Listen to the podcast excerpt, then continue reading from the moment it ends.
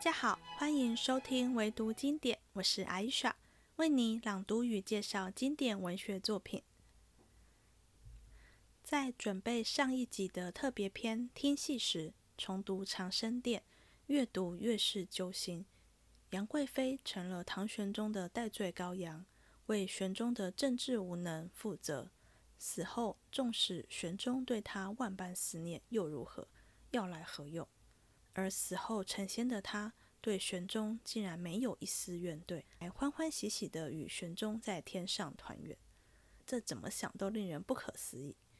于是我回头翻出跟长生殿相关的几个文本，《长恨歌》《长恨歌传》与《梧桐雨》，也是看了想拍案。在成为贵妃之前，她的身份是玄宗的亲儿媳，有一天被公公看上，被迫与丈夫生离，她是什么感觉？马怀金变，为玄宗舍命时与丈夫死别，她又是什么感觉？不禁想起国光剧团几年前新编的《水袖与胭脂》这出戏，忍不住又做了一集特别篇与大家分享。《长生殿》这部戏在《红楼梦》第一回到第十八回间被点了两次，分别是第十一回凤姐在宁国府贾静的寿宴上点的。以及第十八回元春归省时点的。不过长生殿与《红楼梦》的关系，在上一集听戏已经分析过，这一集就不重复了。我们就单纯聊聊贵妃、玄宗相关的这几部作品。唐玄宗与杨贵妃的故事基本上分两段，前半部极尽所能描写玄宗如何宠爱贵妃，二人如何恩爱，衬托出后半部贵妃死后，玄宗心有多痛。相思有多长？而这两段的分水岭，就是安史之乱导致的马怀惊变，让玄宗与贵妃生死永隔。《长生殿》是清初剧作家洪升的作品，他是在唐代长篇诗作《长恨歌》与传奇《长恨歌传》，以及元代四折杂剧《梧桐雨》的基础上扩充发展而来的，总共五十出。一出与一折，类似现代戏剧中一幕的概念。二零一零年，上海昆剧团来台演出全本的《长生殿》，试用了三天，分成四场，并由三组人马分饰玄宗与贵妃，演了超过十小时才演完。而这个所谓的全本，其实是已经略作删减的版本，所以可以想象，如果真正按原著演，时间是更惊人的。唐玄宗与杨贵妃的故事，大家最熟悉的应该就是唐代白居易的《长恨歌》了。白居易是用比较浪漫美化的手法诠释这段爱情，所以一开始是这么说的：“汉皇重色思倾国，郁郁多年求不得。杨家有女初长成，养在深闺仍未识。天生丽质难自弃。”一朝选在君王侧，意思是玄宗喜好美色，但多年来遍寻不到中意的美女。而杨家有位小姐长大了，还待字闺中，因为长得太漂亮，最后被选入宫中，成为玄宗的妃子。但白居易没有写出来的事实是，杨玉环入宫封贵妃前，是唐玄宗第十八皇子，也就是寿王李昌的王妃。与此同时，玄宗最宠爱的妃子正是这位寿王的妈妈，也就是杨玉环的婆婆武惠妃。杨玉环与寿王结婚两年后，婆婆武惠妃过世，唐玄宗非常哀伤，后宫中没有任何女人能引起他的兴趣。就这样过了三四年，直到有一天，玄宗看到杨玉环，不看则已，一看惊为天人，但那是自己的媳妇。不好直接抢过来，于是以为太后祈福的名义，命寿王妃出家当女道士。这一当就当了四五年，然后才把她册封为贵妃。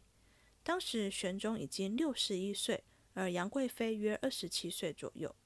至于杨贵妃原来的老公寿王呢，在杨氏受封为贵妃的前一个月，寿王在玄宗的安排下，以另娶韦氏为王妃。你看，玉环出家在先，寿王另娶在先，怎么是我抢了儿媳呢？是儿子另娶，我才把儿子的前妻娶回来的啊！后面的故事大家就比较熟悉了。在玄宗专宠杨贵妃的十年间，杨氏一门荣宠至极，哥哥杨国忠还当上宰相。在玄宗七十一岁时，发生了以安禄山、史思明为首的安史之乱。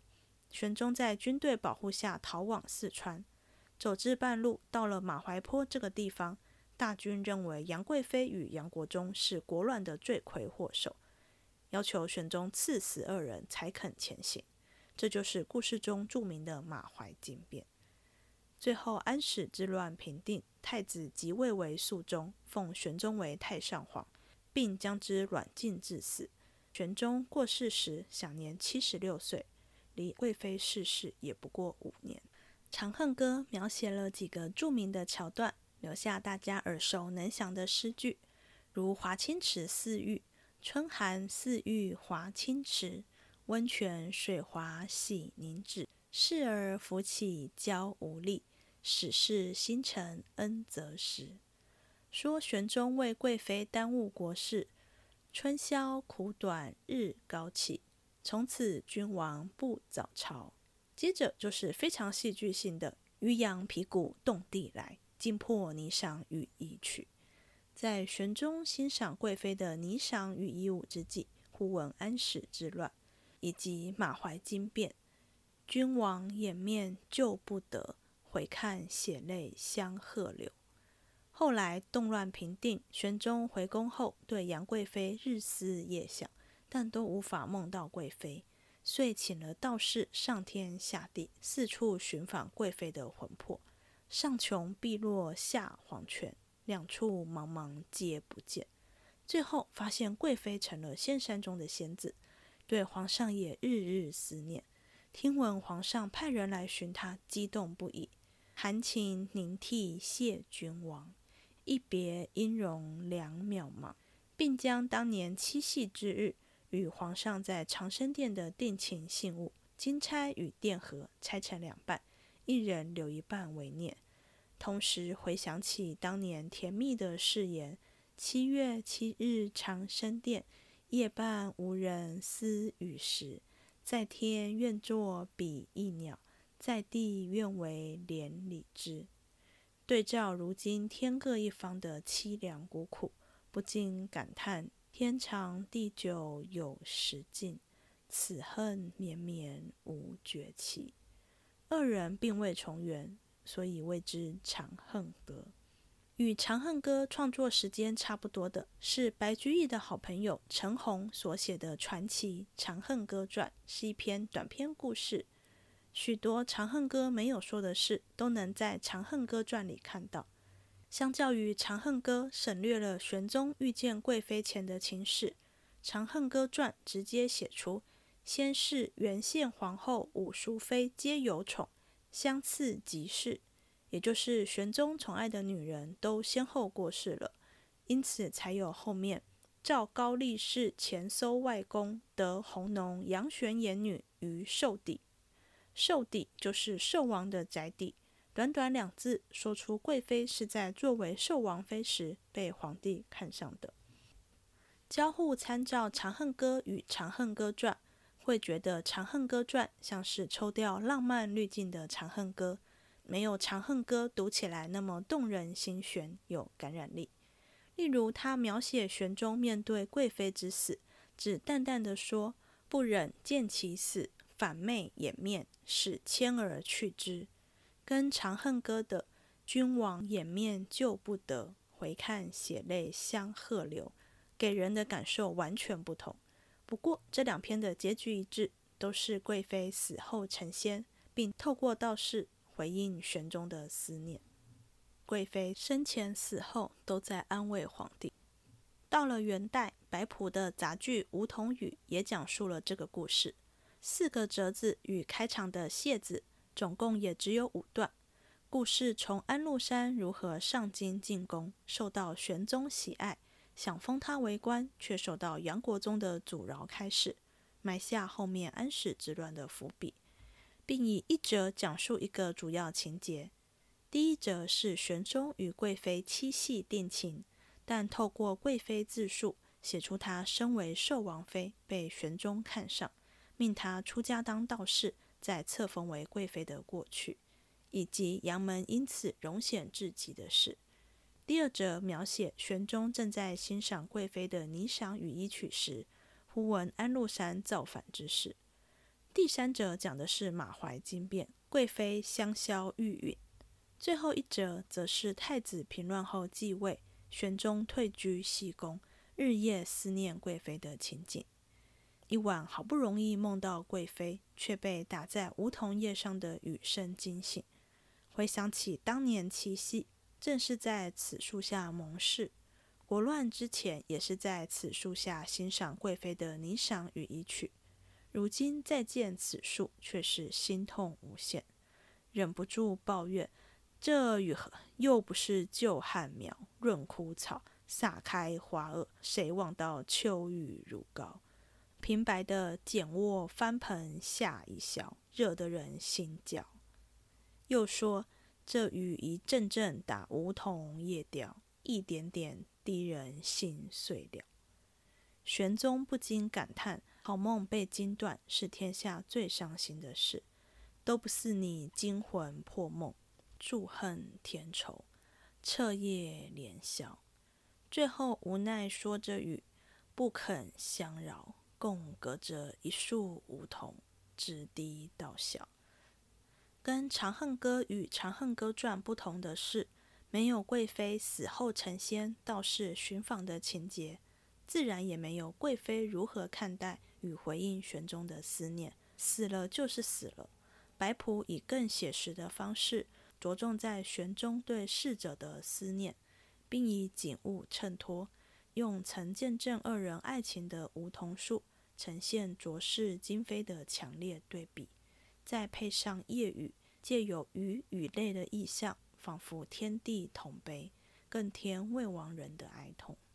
清代洪升的《长生殿》则像集大成的创作，保留《长恨歌》中杨玉环经漂白的出身，说她是宫女，以及贵妃死后成仙的情节，也保留梧桐雨中玄宗梧桐夜雨伤怀的经典情节。最后的结局如童话故事般。原来玄宗与贵妃都是仙人，因故下凡历劫。后来玄宗在道士的引助下登上月宫，重列仙班，与贵妃再续情缘，永结夫妇，留下一个今生无缘，留待来生的美好解释与想象。不一样的是，《长生殿》不只写了玄宗的伤心，更重要的还写出了玄宗的悔恨。在第三十二出哭相。讲玄宗命工匠依贵妃生前形象刻了个像来供奉。他说：“是寡人昧了他世蒙生，负了他恩情广。是寡人全无主张，不和和将他轻放。”第三十三出神速还借着当年见证他二人七夕盟誓的织女之口，狠狠地骂了玄宗。只是以天下为主，不能敝役妇人。长生殿中之事安在？立三郎唱好薄情也，读来真是畅快。相较于前面三个版本，玄宗都是主动的，千辛万苦找到中意的美女，如何宠爱贵妃，以及贵妃死后如何伤心的；而贵妃则是处于被动，被动承宠，而非主动邀宠争宠，死也是被逼的。甚至在《长恨歌》与《长恨歌传》中，连对玄宗的思念也是因玄宗派道士来找他才表现出来。但长生殿赋予杨贵妃更多主动性，她会对玄宗偶然与前宠梅妃共度春宵，醋劲大发，跑去质问皇帝，一句句逼问玄宗，非常精彩。他先说：“只怕巧东君偷卸小梅烧，单只待望着梅来把可消。”句句直指梅妃侍寝，见玄宗死不承认，还露出马脚，掉下梅妃留下之物。又说：“早难道有神女飞渡中宵？则问这两般信物何人掉？”把玄宗逼得仓皇而逃，背后感叹：“寡人徒得半夜还余，反受十分烦恼。”马怀金变也不再是玄宗赐死，他就范赴死。而是他与君王以天下为重，主动求死，说出望赐自尽以定君心。见玄宗不肯，又说：“若再留恋，倘玉石俱焚，亦增妾罪。望陛下舍妾之身，以保宗社。”死后的魂魄还对生前自己与杨门的罪孽悔恨不已，说：“况且弟兄姐妹挟势弄权，罪恶滔天，总皆由我。”如何忏悔得尽？我们在哭相这出看到玄宗的懊悔，也在神速这出看到贵妃的心痛。这是两条平行线，而非谁对谁的回应。先不论洪生笔下的杨贵妃，还是建立在男性为主、君王为上的思维，她确实塑造了一个更具独立人格的女性，以及更人性化的唐玄宗。饶是如此。长生殿的杨贵妃也跟另外三部作品一样，对玄宗都没有恨意，只有对天人永隔的怨与痛。我们来看一下白居易是怎么描写死后成仙的杨贵妃对玄宗的态度。贵妃在仙山上，闻到汉家天子使，旧花帐里梦魂惊。显然心情激动，梦中惊醒都来不及穿好衣服，以致。云髻半偏新睡觉，花冠不整下堂来。未雨先哭泣，玉容寂寞泪阑干。梨花一枝春带雨，只有对玄宗的感念。《长恨歌传》中成仙的贵妃见到道士，第一句话问的是皇帝安否。长生殿最后一出重圆，写二人在月宫相见。尚未见面就急急互问：“妃子哪里？上皇哪里？”一见面一起大哭：“我那妃子何？我那上皇何？”接着贵妃听完玄宗对当年无法护她周全的惭愧，还安慰陛下说：“哪里话来？”我们从杨玉环的身世设想一下，她跟第一任丈夫寿王结婚五年，突然莫名被拆散，她是什么感觉？寿王可曾试着跟父皇周旋，力抗到底？如果没有，看在杨玉环眼中又作何感受？接着跟第二任丈夫生活了十年，遭逢国难巨变，无论是被赐死，还是主动求死，总之都是这位口口声声说爱她、日日夜夜宠幸她的皇帝丈夫同意让她死。作为枕边人，这是什么滋味？她不曾摄政，是丈夫自己为了她辞了朝纲，占了情场。她只是接受与回应丈夫的爱。为什么国难发生之时，要他一代红颜为君绝？作为替死鬼，她是心有不甘，千秋遗恨，第一罗金血，还是在礼教的洗脑下慷慨就义，从容赴死？前夫寿王应该也与他们同行逃难，面对千军所指、担负祸水之名的他，又作何反应？先后被两位丈夫舍弃，而且是以如此决绝的方式，到底真心何在？真情何在？如果唐玄宗对让他作为替死鬼的决定有悔，又如何？他能听到吗？听了又能释怀吗？二零一三年，王安琪率国光剧团推出的新编戏曲《水袖与胭脂》，就是试着以杨玉环的角度质问，并试着回应他的质问。让我印象深刻的是，他对玉环入宫做了一个惊人却可能不失真实的诠释。当年的寿王是玄宗年纪较小的儿子，也不是太子，但他已成年，是否也对太子之位动了心思？得知父皇看上自己的妻子，寿王可能没有像陆游与唐婉的钗头凤那样，徒留被母亲棒打鸳鸯之憾，而是把这个视为换得自己锦绣前程的大好契机。水袖与胭脂也以很戏剧化或说浪漫的方式，让贵妃听到玄宗的反省与悔恨，弥补贵妃的遗憾。又或者情到深处无怨尤。杨贵妃真的对玄宗无憾无怨，大家觉得呢？杨贵妃到底如何看待自己的一生，又如何看待枕边人？欢迎大家到唯独经典 FB 粉丝专业跟我分享。经过两集跟戏有关的特别篇后，唯独经典第二季终于要在下周一正式上场喽！我们下周见。